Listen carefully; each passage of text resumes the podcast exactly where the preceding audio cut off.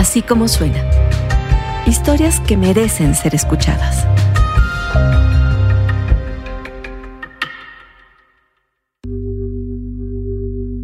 Hola, bienvenidos a Así como suena. Los próximos dos episodios son podcast elaborados por el reportero Paris Martínez, como representante del colectivo periodístico y civil que realiza la investigación Fue el Estado. Este colectivo lo integran periodistas de ocho entidades del país en colaboración con la asociación civil Data Cívica. Los dejo con Paris.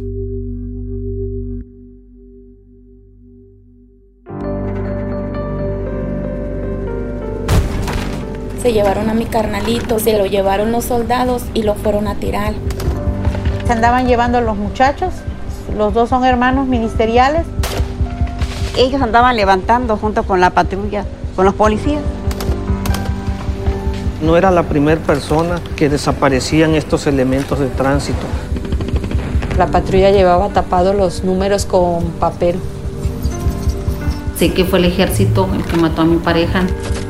Nada más escucharon disparos de policías. Nos relacionó federales. Íbamos a comprar unas hamburguesas. No son policías, son asesinos también. A mi hija me la mataron los federales. Lo hubieran detenido o qué sé yo, pero ¿por qué llegar y matarlo así nada más? El presidente Calderón habló de que eran daños colaterales. Ahora sí que el mismo gobierno los protege.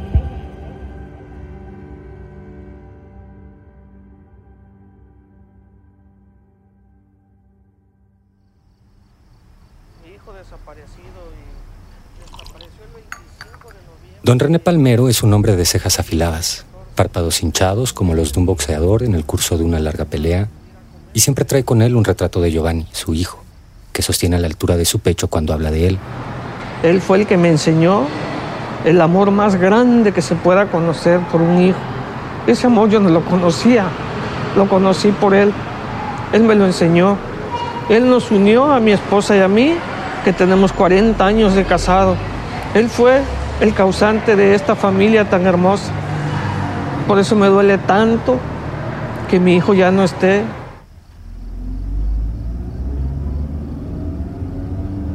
Eran las 2 de la mañana del 25 de enero de 2014 en Boca del Río, Veracruz, cuando Giovanni, empleado bancario y estudiante de Derecho, se metió en una calle de sentido contrario y una patrulla lo detectó. Por eso fue detenido. Luego fue asaltado. Y finalmente fue desaparecido.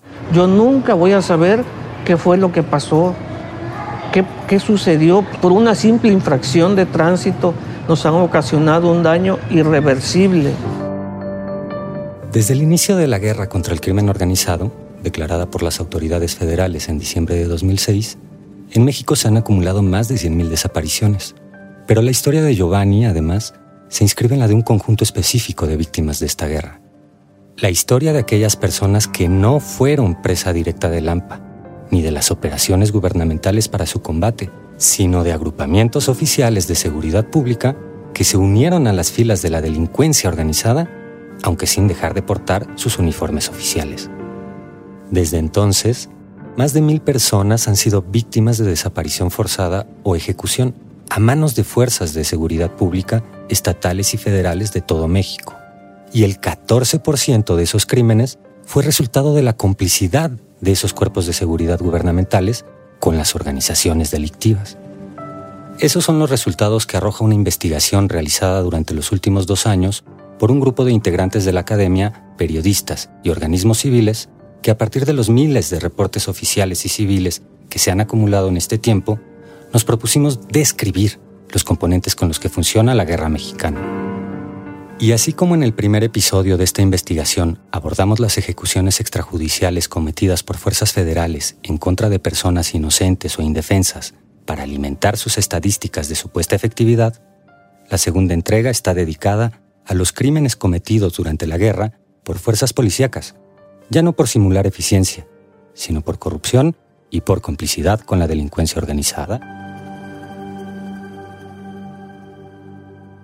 Yo veo a mi hijo en el peinado de un muchacho que se parece en su peinado, en el caminar de alguna persona y volteo inmediatamente en la ropa que usan las personas que trabajan donde él trabajaba y veo algo con su mochila, digo, ahí va mi hijo.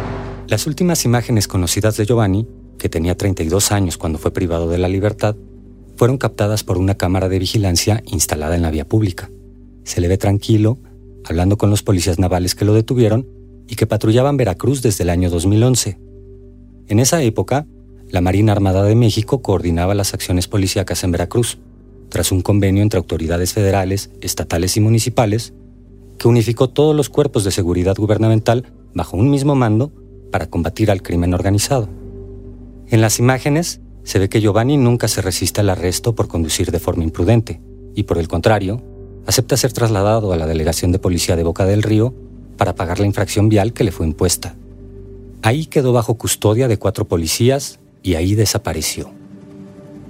Los policías que lo custodiaban dicen haberlo liberado dos horas después de su arresto, a las 4 de la madrugada. Pero los movimientos registrados por el GPS de sus celulares desmienten esa historia.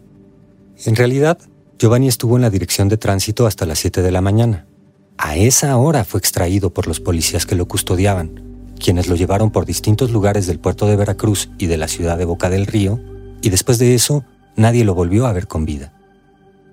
¿Por qué el universitario fue retenido después de pagar su multa de tránsito? ¿Y qué le hicieron los policías que lo privaron de la libertad? Esas son preguntas que hasta ahora, nueve años después, siguen sin respuesta. Solo existen indicios de que los agentes le robaron sus pertenencias de valor y luego lo entregaron a la delincuencia organizada para ser asesinado. He visto más de 3.000 cuerpos en fotografías para reconocer a mi hijo. En cualquier cuerpo que aparecía en algún lugar con alguna información, yo acudía siempre a buscarlo. En todas las prisiones, en las prisiones de aquí, en todos los hospitales, en Semefo, fui a la prisión del El Penalito de Veracruz, entré al penal de Villaldama también a buscarlo, vi más de 3.000 fotos de los reos. En el penalito me formaron a todos los reos dándome su nombre para ver si mi hijo no se encontraba ahí. Perdí mi trabajo y como yo tenía un crédito hipotecario, perdí mi casa, el banco me la quitó, fui desalojado, pero no me importaba, yo lo que quería era encontrar a mi hijo. Cuatro años y ocho meses después de su desaparición, en octubre de 2017, los restos de Giovanni fueron finalmente localizados, aunque no por las autoridades responsables de su búsqueda, sino por familias de personas desaparecidas en Veracruz que seguían las pistas marcadas en un mapa que recibieron de forma anónima. Así llegaron al predio conocido como Colinas de Santa Fe, en la periferia de Boca del Río, un campo de exterminio donde la delincuencia organizada sistemáticamente asesinó y ocultó los restos de al menos 300 víctimas, algunas de ellas raptadas por criminales y otras por policías cómplices. De hecho, la primera víctima que fue identificada tras recuperarse sus restos en este lugar fue el agente ministerial Pedro Huesca Barradas, que investigaba los grupos delictivos del Estado cuando fue secuestrado y desaparecido por policías de la Secretaría de Seguridad Pública de Veracruz en abril de 2013. Ahí también fueron encontrados los restos de Arturo Figueroa Bonastre y de Miguel Ángel Sandoval Cervantes, que eran estudiantes de enfermería cuando fueron desaparecidos por policías estatales en 2012. Y los de Giovanni, cuyo cuerpo fue encontrado completo, mientras que de las otras víctimas solo se localizaron sus cráneos. En esta, la fosa clandestina más grande de América Latina, como la calificaron las propias autoridades de Veracruz. Hubo mucho tiempo sin poder dormir, mucho tiempo de gritos en las noches, de aclamar por él. Y sueño mucho por él, sueño mucho con él y siempre le pregunto qué pasó, porque acá fuera la respuesta no, no se da.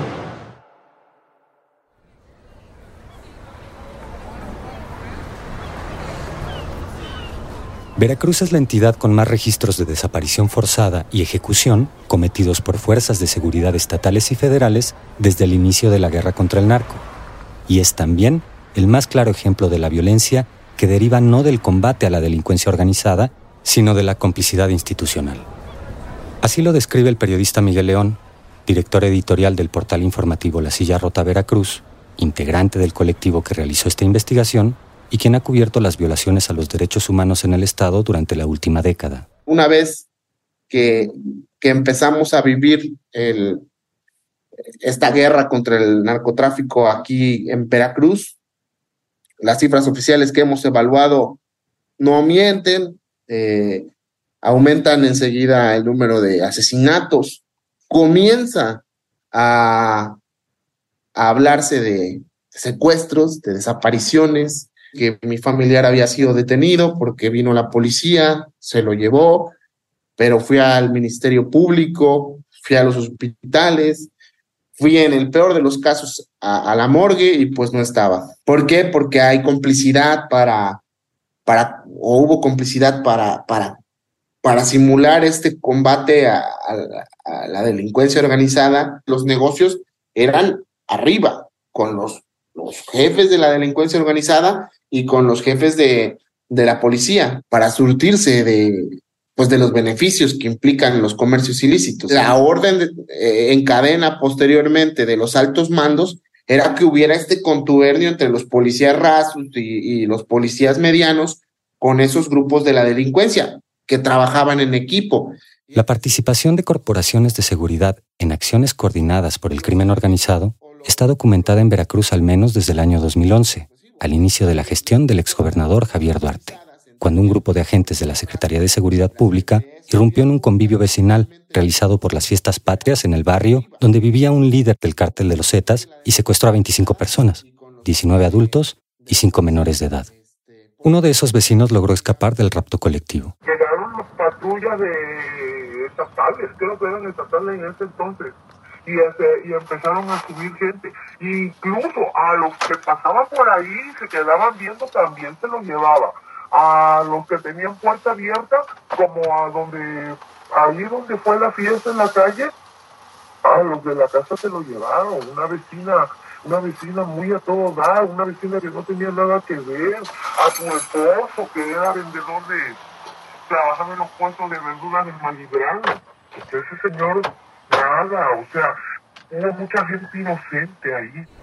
Cinco días después del rapto de esas personas, sus cadáveres, junto con los de otras 10 víctimas secuestradas en otros puntos del estado, fueron arrojados a plena luz del día en medio de una transitada avenida de Boca del Río. 35 víctimas en total, todas con huellas de tortura, de violencia sexual y de mutilación.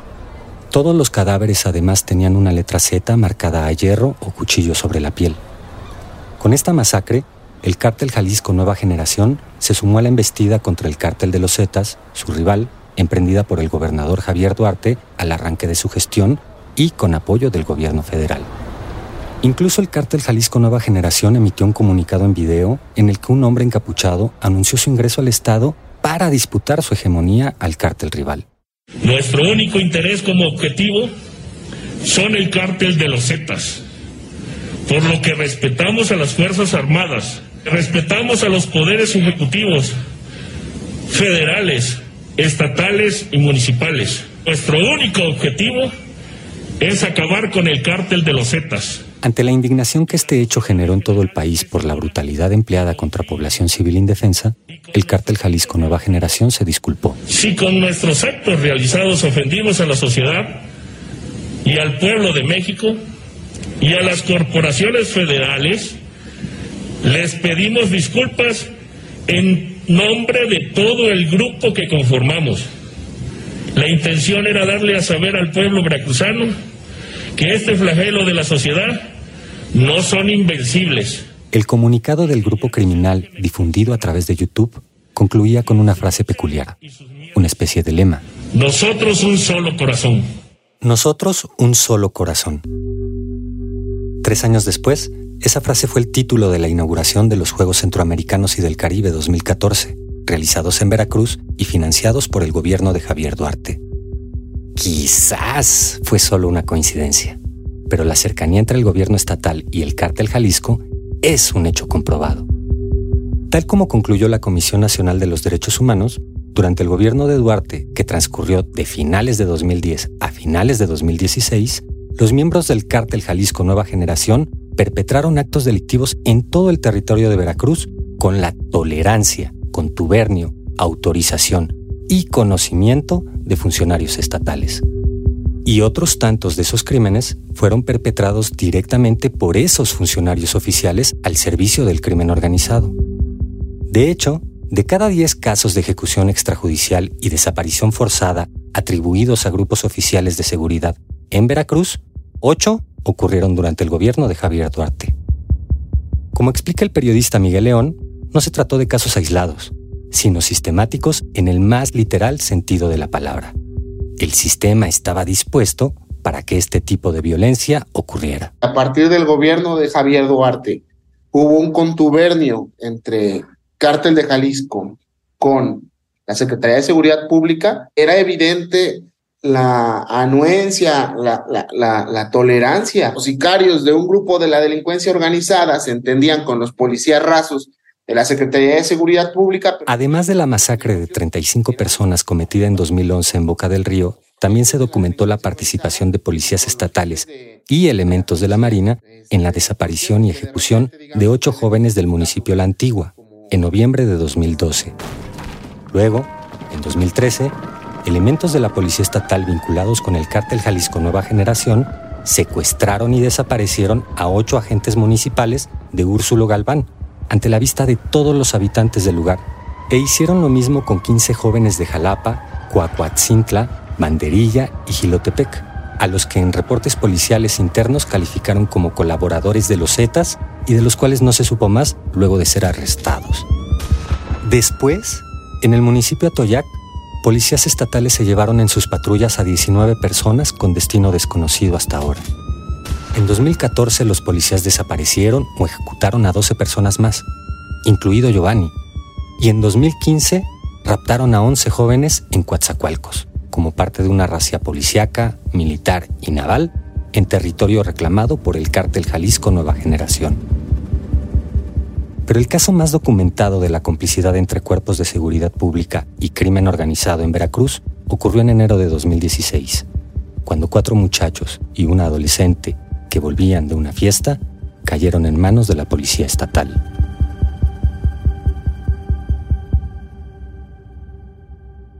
La señora Carmen Garibó es una mujer de ojos rasgados y grandes mejillas, que hacen su sonrisa dulce y a la vez melancólica.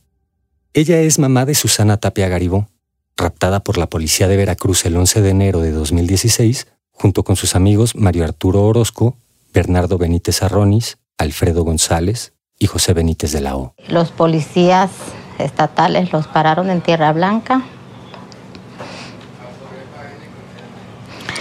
Este, los desaparecieron y este es, ahora sí que pues desde esa fecha ya no los hemos visto. Y pues a la verdad ha sido algo, ha sido un tiempo muy, muy difícil, muy, muy feo para nosotros porque pues día a día estar con este dolor y este es algo que así pasan los años, yo creo que al menos a mí nunca va a dejar de dolerme y este y recordar a mi hija día a día. Tenía 16 años. Había este, terminado la secundaria y ella decía que ella quería estudiar veterinaria, que iba a ser una veterinaria. Ya después dijo que no, que iba a ser una ingeniera petroquímica, pero que ella iba a estudiar. El video de una cámara de seguridad muestra el momento justo en que una patrulla de la policía estatal alcanza el vehículo de los jóvenes. Y otra cámara los capta a bordo de la patrulla mientras detrás de ellos va su auto, pero ahora conducido por un policía. Es lo último que se supo de ellos. Para eludir los cuestionamientos que este rapto generó dentro y fuera de Veracruz, sin tener que admitir su participación en los hechos, las autoridades estatales aplicaron una solución rápida. Fingieron la localización de las víctimas mediante la fabricación de evidencias falsas y la manipulación de las verdaderas. los de la fiscalía nos convocaron a una reunión, entonces pues ellos nos dijeron que pues ahora sí que pues se puede decir que ellos ahí cerraban el caso, que porque pues ellos habían encontrado unos supuestamente restos de ellos y que unos tambos donde supuestamente los habían quemado. Entonces, pues, supuestamente ellos dijeron que pues ellos ya, o sea, su, como quien dice, pues ellos ya habían encontrado todo, ¿no? Evidencias y todo, y que pues ellos ya prácticamente ya estaban por cerrar el, caso. Pero pues nosotros dijimos que pues no, ahora sí que nosotros no, como que no, no aceptábamos eso, ¿no? Ahora sí que para nosotros como que no era algo verídico eso. Las familias de las víctimas tenían razón en dudar, en exigir dictámenes genéticos sobre esos huesos. porque los estudios comprobaron que esos restos que el gobierno de Veracruz les presentaba como los de sus hijos no eran de origen humano, sino animal. Todo se había tratado de una simulación para dar carpetazo al asunto, y por esa vía soterrar las evidencias sobre la participación de policías en este crimen. Con este montaje se intentó alejar geográficamente a las familias en búsqueda del verdadero rastro de sus hijos. Pero al quedar evidenciada esta fabricación de evidencias, las autoridades de Veracruz no tuvieron más opción que presentar el verdadero lugar donde los cinco jóvenes fueron ejecutados. Un campo de exterminio similar a Colinas de Santa Fe, en el que estaban enterrados cientos de fragmentos óseos humanos, de un número indefinido de personas asesinadas ahí por el crimen organizado y por policías cómplices. Entre esos restos estaban los de Bernardo y Alfredo, dos de los cinco jóvenes secuestrados por la policía en Tierra Blanca, hallazgo con el cual las autoridades dieron oficialmente por localizadas a las víctimas. Hasta la fecha, entre ese cúmulo de restos óseos no ha sido posible identificar los de Mario, José o Susana, los otros tres jóvenes desaparecidos en enero de 2016. Para las familias, ellos siguen desaparecidos. Pues nosotros yo pienso que como nosotros que no tuvimos nada, pues nosotros quizás hubiésemos querido que hasta la fecha a lo mejor anduvieran buscando, ¿no? Al menos yo en mi caso, que yo no encontré nada, pues yo no me quedé muy así como de decir, no, pues ya se cierra, ¿verdad? Pero pues si las autoridades y todos dijeron, no, pues ya el caso está así y acá y pues digamos se tiene que cerrar, pues ya qué cosa uno. Uno de padre jamás quisiera vivir esto, ¿no? De decir, mi hija está en el altar. Y le voy a poner una veladora o le voy a poner lo que a ella le gustaba eso es algo que, no, que no va. Y ha sido muy difícil porque, pues te digo, mira, ahorita con, esta, el, con el hecho de estar hablando, pues es algo que, que duele, duele.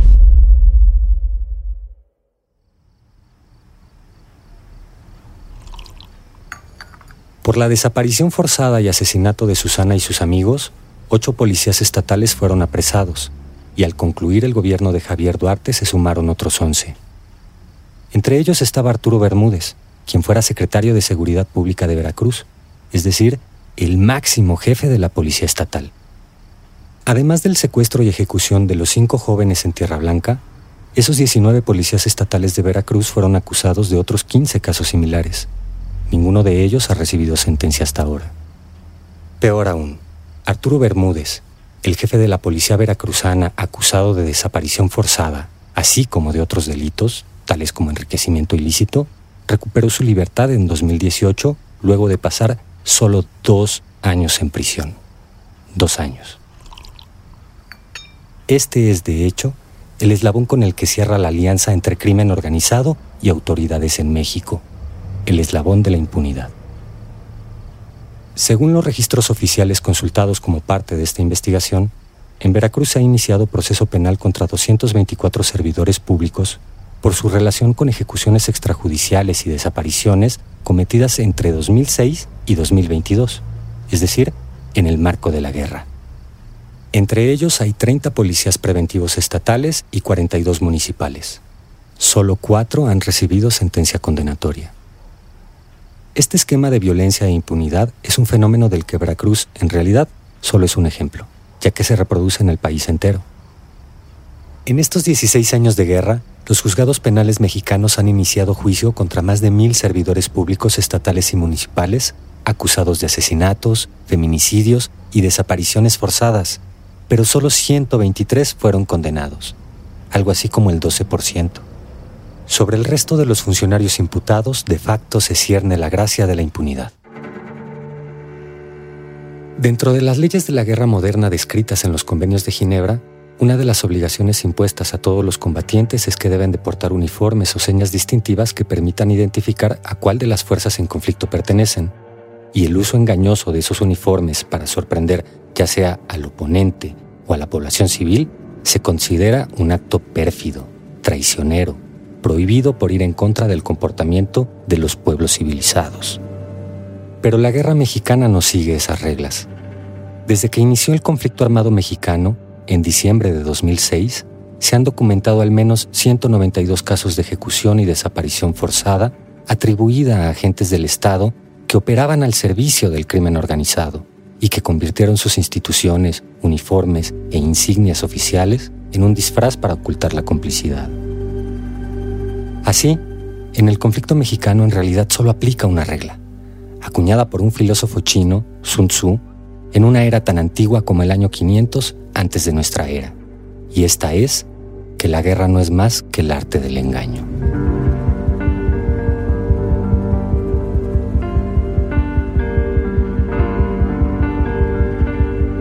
Así como suena, es una producción de puro contenido. La directora editorial es María Scherer, la producción ejecutiva es de Giselle Ibarra. Nuestros editores son Galia García Palafox y Salvador Camarena. En la consola y la edición están Hugo Santos Quevedo y Patricio Mijares. La coordinación de producción es Rosana Díaz. Yo soy Carlos Puch y los invito a escuchar todos nuestros podcasts en así como suena.mx o en cualquiera de las plataformas donde tú prefieres escuchar tus podcasts.